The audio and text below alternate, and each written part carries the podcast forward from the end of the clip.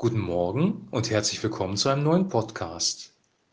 Wir lesen heute den zweiten Teil des Gleichnisses vom liebenden und wartenden Vater.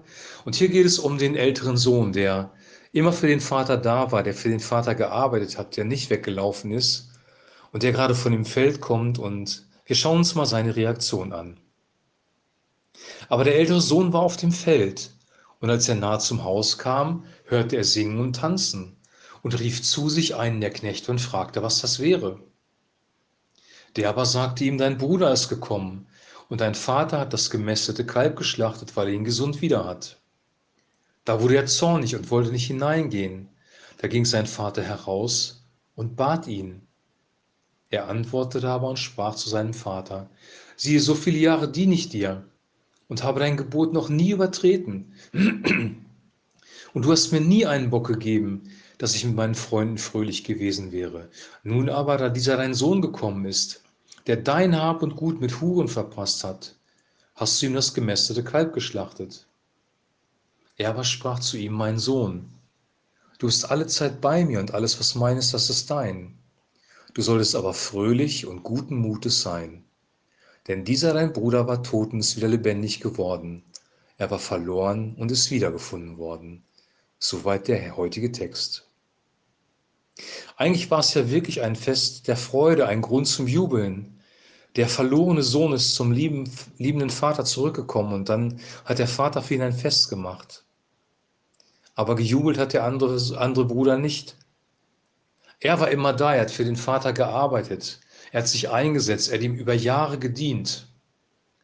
Und er ist wirklich ärgerlich darüber, dass sein Bruder einfach so mit offenen Armen nach allem, was er getan hat, wieder angenommen wird. Da müssen wir uns die Frage stellen, ob wir vielleicht auch so reagieren, wenn Menschen Güte widerfährt, ob wir neidisch sind und eifersüchtig wie der Bruder hier. Er macht dann sogar dem Vater Vorwürfe. Also der Vater macht sich die Mühe, rauszugehen und dann macht der, der Bruder ihm sogar Vorwürfe. Mir hast du nie ein Kalb gegeben, dass ich mit meinen Freunden feiern konnte. Und dann weist der Vater nochmal darauf hin, dass der Bruder doch tot war und wieder lebendig geworden ist und dass man sich wirklich freuen soll und guten Mutes sein soll. Was kennzeichnet eigentlich in Wirklichkeit diesen, diesen Bruder? Er war von Eifer zerfressen, er hat wirklich gearbeitet, das war so sein Lebensinhalt. Er hat aber nicht realisiert und deswegen war er genauso verloren wie der erste Sohn, dass er einen liebenden Vater hat. Er versteigt sich in die Behauptung, du hast mir nie ein Kälbchen gegeben. Dabei war das alles immer vor ihm. Er hätte, sich, er hätte die ganzen materiellen Güter nutzen können von seinem Vater, weil er hat ja auf dem Hof gelebt. Und der Vater war offensichtlich großzügig und gütig. Und das sehen wir sogar hier in dieser Geschichte. Der Vater macht sich die Mühe, zu dem zweiten Sohn hinauszugehen. Und das war auch in der orientalischen Welt nicht üblich, dass ein Vater äh, sich die Mühe macht, um seinen Sohn, um ihn wiederzugewinnen, sondern der Sohn musste eigentlich dem Vater gehorsam sein, ihn respektieren, ihn ehren.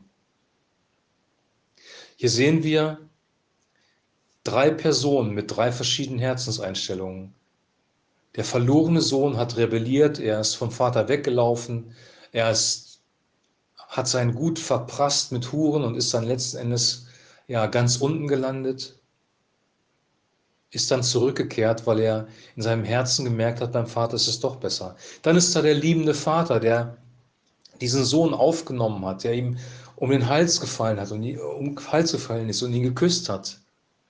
Der Vater voller Gnade und Barmherzigkeit, der diesem Sohn so begegnet ist, auch dem zweiten Sohn, wie wir gerade gehört haben. Dann ist da der dritte Sohn, der Arbeiter, der das Herz des Vaters auch nicht erkannt hat, bei dem es nur um Arbeit ging, aber nie um feiern um Freude, die im Haus des Vaters war.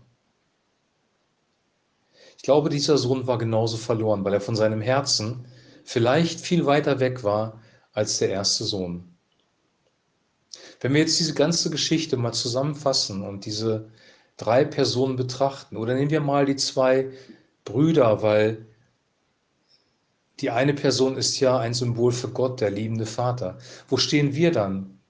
Sind wir rebellisch? Sind wir gerade abgehauen? Sind wir wie der verlorene Sohn weggegangen, weil wir meinen, wir müssten unser Leben selber gestalten, wir müssten Party machen, wir wüssten es besser als der Vater?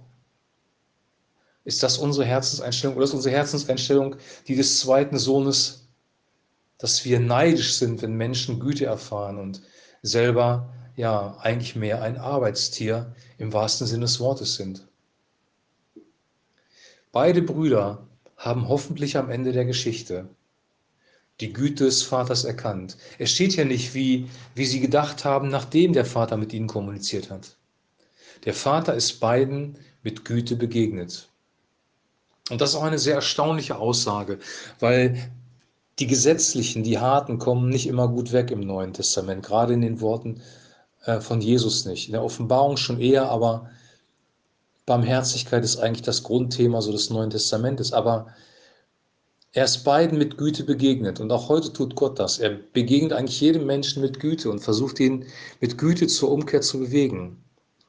Zur Umkehr wohin? Zur Umkehr zum Herz des Vaters, weil darum geht es hier. Der Vater war großzügig, er hat den ersten Sohn laufen lassen. Der Vater war barmherzig und liebevoll, er hat ihn wieder aufgenommen. Der Vater hatte Geduld, er hat mit dem zweiten Sohn nochmal korrespondiert, nochmal gesprochen, als der so kritisch war. Die Hauptperson in dieser Geschichte ist wirklich der Vater. Und so wie der Vater hier beschrieben wird, voller Großzügigkeit und Freiheit, voller Liebe und Barmherzigkeit und voller Geduld. So ist unser Gott. Unser Gottesbild ist geprägt durch unsere Gemeinde und unsere Kirche, in der wir gerade sind, oder geprägt durch unsere Familie, durch unseren leiblichen Vater oder Stiefvater oder Schwiegervater. Durch Autoritätspersonen ist unser Gottesbild teilweise sogar sehr verzerrt. Und das, was die Bibel hier macht, ist, dass sie das Gottesbild wieder zu gerade rückt. Wie ist dein Gottesbild? Wie ist mein Gottesbild?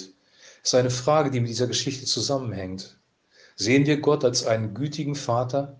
Wenn wir im Vater unser beten, Vater unser im Himmel, ist uns dann wirklich ein gütiger Vater vor Augen? Wenn das nicht der Fall ist, dann können wir Gott bitten, dass er durch den Heiligen Geist uns Offenbarung gibt über diese Geschichten, ähm, die Jesus hier erzählt. Jesus selber hat gesagt, wer mich sieht, der sieht den Vater. Und Jesus selber war gütig und barmherzig. Er hat Menschen vergeben. Er hat Menschen geschützt, wie die Sünderin in Johannes Kapitel 8, die gesteinigt werden sollte. Er hat Menschen geheilt. Er hat Menschen von Dämonen freigesetzt. Er hat ihnen zu essen gegeben. Er hat sie aus dem Wasser gezogen, wenn sie abge, abgesoffen sind, wie Petrus auf dem Wasser, als er zu Jesus gehen wollte. Jesus hat den Menschen nur Gutes getan. Er hat die vollkommene Liebe des Vaters gezeigt. Wer mich sieht, der sieht den Vater. Und nur durch ihn kommen wir zum Vater. Ich bin der Weg, die Wahrheit und das Leben. Niemand kommt zum Vater, denn durch mich hat Jesus selber gesagt. Und das ist nicht arrogant, das ist nicht anmaßend, sondern nur durch ihn erkennen wir überhaupt, wie Gott wirklich ist. Nur durch ihn erkennen wir das Wesen des Vaters, dass Gott voller Liebe ist und aus dieser Liebe heraus seinen Sohn gegeben hat. Du kannst die ganzen Gebote auswendig lernen. Du kannst die ganze Geschichte des Volkes Israel studieren oder die Geschichte des Neuen Testamentes. Wenn du das Wesen Gottes nicht kennst, bist du an dem Wesentlichen vorbeigekommen, gegangen. Deswegen ist das wesentliche Gebot, das Jesus weitergegeben hat, liebe Gott von ganzem Herzen und deinen Nächsten wie dich selbst. Warum? Weil Gott die Liebe ist. Lasst uns diesen Text auf uns wirken lassen, dass wir immer mehr erkennen, wie Gott ist und wenn wir seine Liebe zu uns erkennen und ihn wieder lieben, dann werden wir auch Sünde bleiben lassen und so leben, wie er das möchte, einfach um ihm Freude zu machen. Das ist eine andere Motivation, als das zu tun aus Angst vor Strafe. Gott ist ein guter Gott. Er möchte dir auch als guter Gott begegnen. Und vielleicht brauchen wir das am allermeisten jetzt in dieser Corona-Zeit, dass wir wissen, Gott ist gut, er sorgt sich um uns, er ist für uns und wir sind bei ihm geborgen. Amen.